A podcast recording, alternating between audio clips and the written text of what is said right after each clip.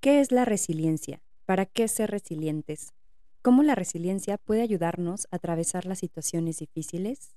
Hablemos de esto sensiblemente.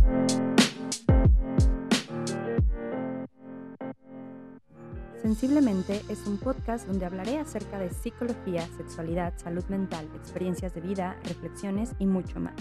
Soy Talo, psicoterapeuta, especialista en trauma y sexualidad. Gracias por estar aquí.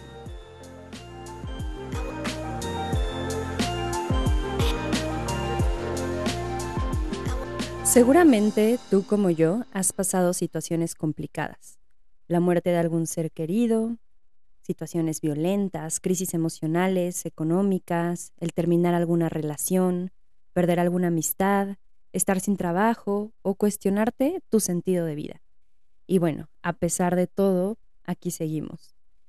Edith Grothberg en 1995 define la resiliencia como la capacidad humana universal para hacer frente a las adversidades de la vida, superarlas o incluso ser transformado por ellas.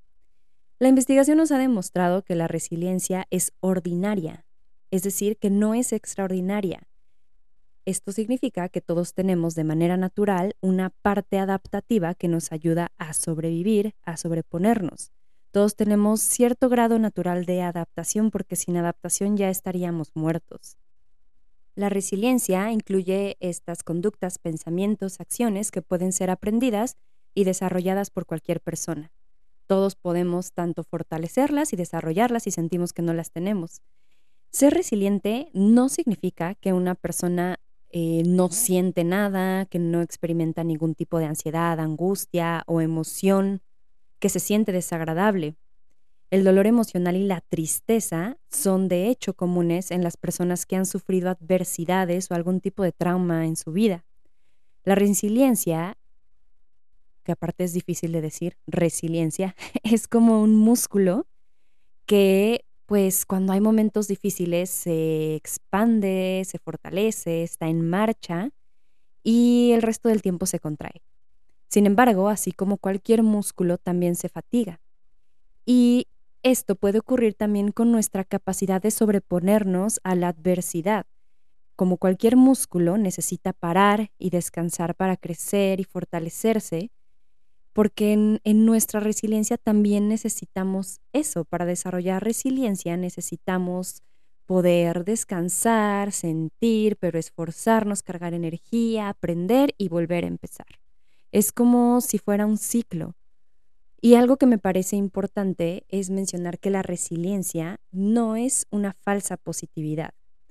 Es permitirnos experimentar las situaciones, dolernos de ellas cuando es posible, también aprender de ellas. Digo cuando es posible porque yo creo que no siempre es que aprendamos de todo lo que nos pasa. A veces no encontramos razón eh, para decir, bueno, las cosas pasan por algo y tengo que aprender de esto. Eso es algo difícil de mirar cuando estamos en una situación de mucho dolor. Eso es algo casi que llega hasta el final.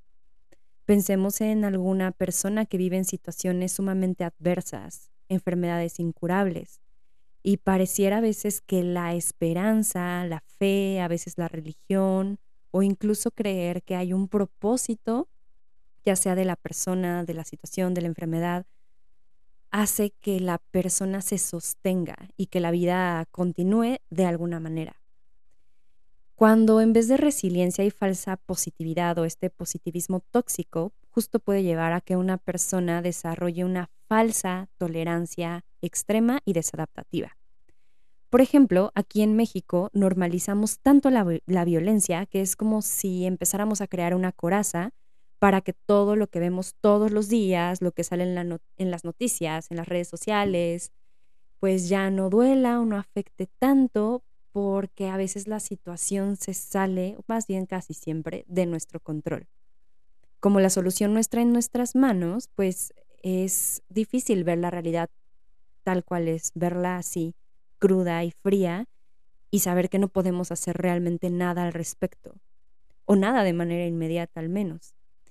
Algunas críticas que tiene o que existen en torno al concepto de resiliencia es que eh, se confunde con el hecho de resistir Y el hecho de resistir se puede malinterpretar, ¿no? Como que la resiliencia se maneja desde un punto de vista de, em, de resistir eh, cualquier proceso, por ejemplo, de explotación laboral o académica o hasta física. Por ejemplo, en el trabajo existen muchas veces este falso entendido que solo los más resilientes soportan, mueren en la raya, aguantan vara, ¿no? Como decimos aquí en México. Soportan las peores condiciones laborales, los gritos, una situación de explotación laboral, un jefe violento o estos entornos donde se justifica que entre más trabajes, más tiempo trabajes, más sacrifiques, más te desveles y más sufras, es igual a mayores oportunidades de triunfo, de crecimiento y de desarrollo en la empresa. Y no, ser resiliente es también entender cuando me estoy sobrepasando, cuando estoy sobrepasando mis propios límites y actuar acorde a esto, poner un alto y no sacrificarme a mí por lograr algo. La persona resiliente no es que se quede callada, sino que de manera asertiva se comunica y pide apoyo cuando lo necesita. La resiliencia sí nos permite sobreponernos a situaciones también de crisis, ya sea colectiva o de manera individual, como la pandemia, simplemente adaptarnos a este nuevo contexto que vivimos, ¿no? Del aislamiento, de dejar ir a los lugares que nos gustaban, de dejar de abrazar a las personas que amamos. Y ahora no sé ustedes, pero a mí me pasa lo contrario. Siento que mi pila social no es igual que antes y entonces ahora el reto es adaptarme a volver a estar afuera, el contacto. De repente me queda todavía esta sensación de no me siento tan fluida o tan libre de acercarme de manera natural a algunas personas, ser afectuosa. Y el de pasar de tener una constante amenaza de contagio y muerte, ahora a acostumbrarme a que ya, ¿no? Simplemente ahora ya no utilizar el, el cubrebocas y es una sensación extraña. De alguna manera me sentía protegida. Una persona resiliente, justo después de experimentar un profundo malestar, ya sea por algún evento traumático muy estresante, ¿qué es lo que sucede? Lo atraviesa, logra regular sus emociones, resignifica el evento y pues sigue adelante. Lo más importante en temas de resiliencia es eh, el aprendizaje, pero justo ahí es donde creo que la, la resiliencia es donde se puede como confundir con esto de, de lo que no te matas te hace más fuerte. Y la verdad es que no siempre es así. Esto no significa que tenemos que soportar estas situaciones tan violentas en las que vivimos. A través de la resiliencia colectiva, es que cada vez hay más grupos que justo en colectivo alzan la voz para demandar mejores condiciones de vida, porque justo no se trata de resistir por resistir, porque ya eso lo hacemos. Sobrevivimos, aquí estamos a pesar de la pandemia, a pesar de la economía, a pesar de la política, a pesar de los desastres naturales, a pesar de la falta de recursos, a pesar de la falta de oportunidades, a pesar de el acceso eh, de la falta de acceso a ciertas cosas, a pesar incluso de nuestro privilegio, a pesar de nuestra falta de privilegio, a pesar de nuestros prejuicios, a pesar de la desigualdad, a pesar de todo, aquí estamos. Pero no se trata solo de resistir por resistir, sino de empezar a demandar acceso a condiciones humanas y saludables para todos. Sé que esto suena sumamente idealista, pero justo para esto se han, han empezado a fortalecerse estos colectivos y el ejemplo más claro es, eh, no sé, cuando pasamos por algún desastre natural como un sismo. Aquí en México hemos sufrido de esto y qué importante y qué impacto ha tenido cuando como colectivo tenemos un propósito en común y hacemos algo. Eh, a mí me asombra personalmente la capacidad de resiliencia de muchas personas que ante situaciones sumamente adversas de pobreza, de, violencia, de guerras, de abusos, simplemente lo atraviesan. No sé si encuentren lo mejor dentro de lo peor. Repito nuevamente, no creo que siempre llegue. Más bien es que dentro de todo eso buscan la manera de sobrevivir. La resiliencia también requiere mucha autoobservación, autoconocimiento y darnos el tiempo y el espacio para estar tal y como estamos. ¿A qué me refiero con esto? A permitirnos dejarnos sentir, porque la resiliencia también viene de la incomodidad, viene de ponernos en situaciones donde tal vez no es muy agradable estar, donde de pronto no sabemos qué hacer y de alguna manera encontramos los recursos. Y con recursos me refiero tanto a estas herramientas internas, aprendizajes de otras experiencias, con recursos también me refiero a hacer alianzas con otras personas, eh, a pedir apoyo a instituciones, apoyo profesional, terapia, apoyo médico, familiar, mis amistades, mi pareja, etc. Hay muchas formas de apoyo, muchas formas de, de poder atravesar situaciones. Y mm, la realidad es que la resiliencia es la que con lo que nos topamos cuando, cuando no sentimos que no hay nada más, ¿no? Y, y lo vuelvo a recargar, no es un tema de aguantar lo que nos pasa, sino de, hay tantas frases que acompañan esto como de sacar la garra, ¿no? De, de agarrarme de algo, de lo que sea. Y a veces ese algo, lo que sea, es solo la fe, no necesariamente religiosa, sino la confianza en que las cosas van a estar bien. Y creo que al menos en este país eso a veces es mucho lo que nos sostiene, o a mí es lo que me sostiene cuando veo todo lo que pasa en el mundo. Y bueno, ¿cómo podemos desarrollar la resiliencia? Creo que algo bien importante en esto es darnos cuenta que no importa lo que estemos pasando hoy, una realidad es que no eres el mismo, no eres la misma que hace 10 años, que hace 5 años o que hace un mes y tal vez preguntarme con qué cuento hoy para atravesar esto que me está pasando. La otra es, como mencioné hace un momento, dentro de una situación complicada, dolorosa, difícil, sostenerte de tu red de apoyo. Que la red de apoyo puede ser las personas, pareja, familia, amigos, etcétera, pero también eh, el apoyo profesional, si es que tienes acceso a él, llámese terapia o apoyo médico, profesional en particular, pero también todo eso que me hace estar aquí. Me refiero a veces a tus pasiones, ¿no? Tus hobbies, tu, tu profesión, ¿no? A veces eso es a mí lo que me sostiene. Y algo que sí quiero dejar bien en claro es que sé que hablo desde mi privilegio, porque afortunadamente yo tuve la oportunidad de estudiar, tengo un techo, tengo comida y hay personas que son resilientes a pesar de no tener absolutamente nada, acceso a nada y ni oportunidades, ¿no?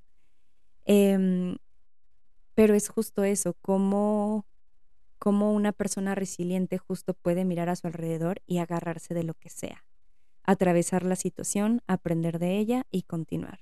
Creo que eso es una reflexión bien importante y que todos nos hagamos de todo lo que hemos pasado para estar en donde estamos hoy, no importa la situación en la que estemos.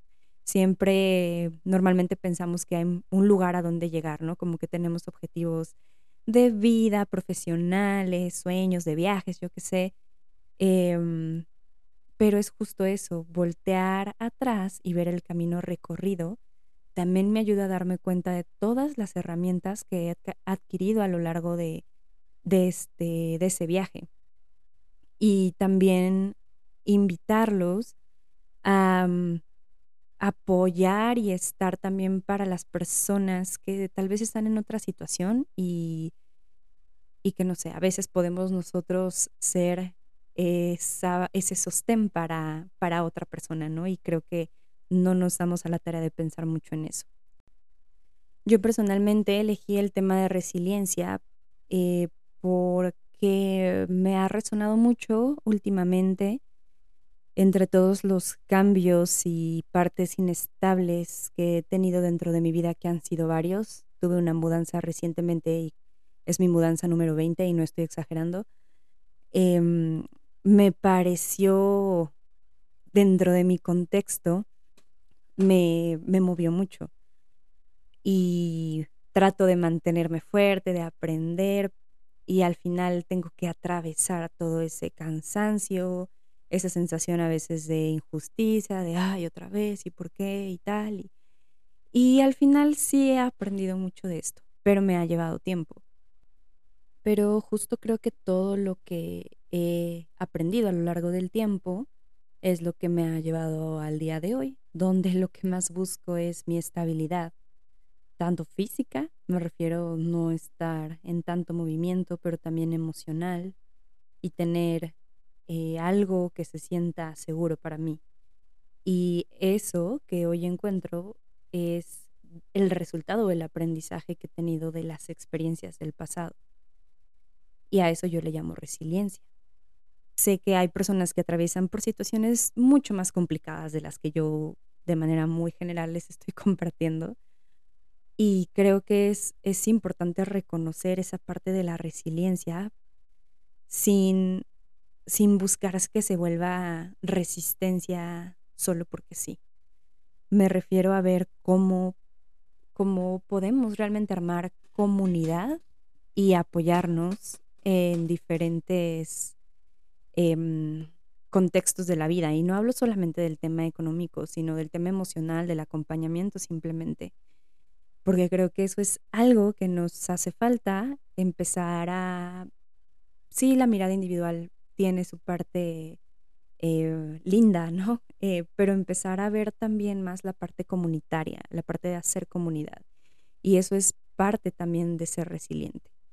Gracias por llegar hasta aquí. Y si te gustó el contenido, por favor recuerda evaluar con cinco estrellas en Spotify y seguir el podcast para escuchar nuevos episodios. No olvides seguirme en redes sociales, las encontrarás en la descripción. Nos escuchamos sensiblemente en un próximo episodio. Bye.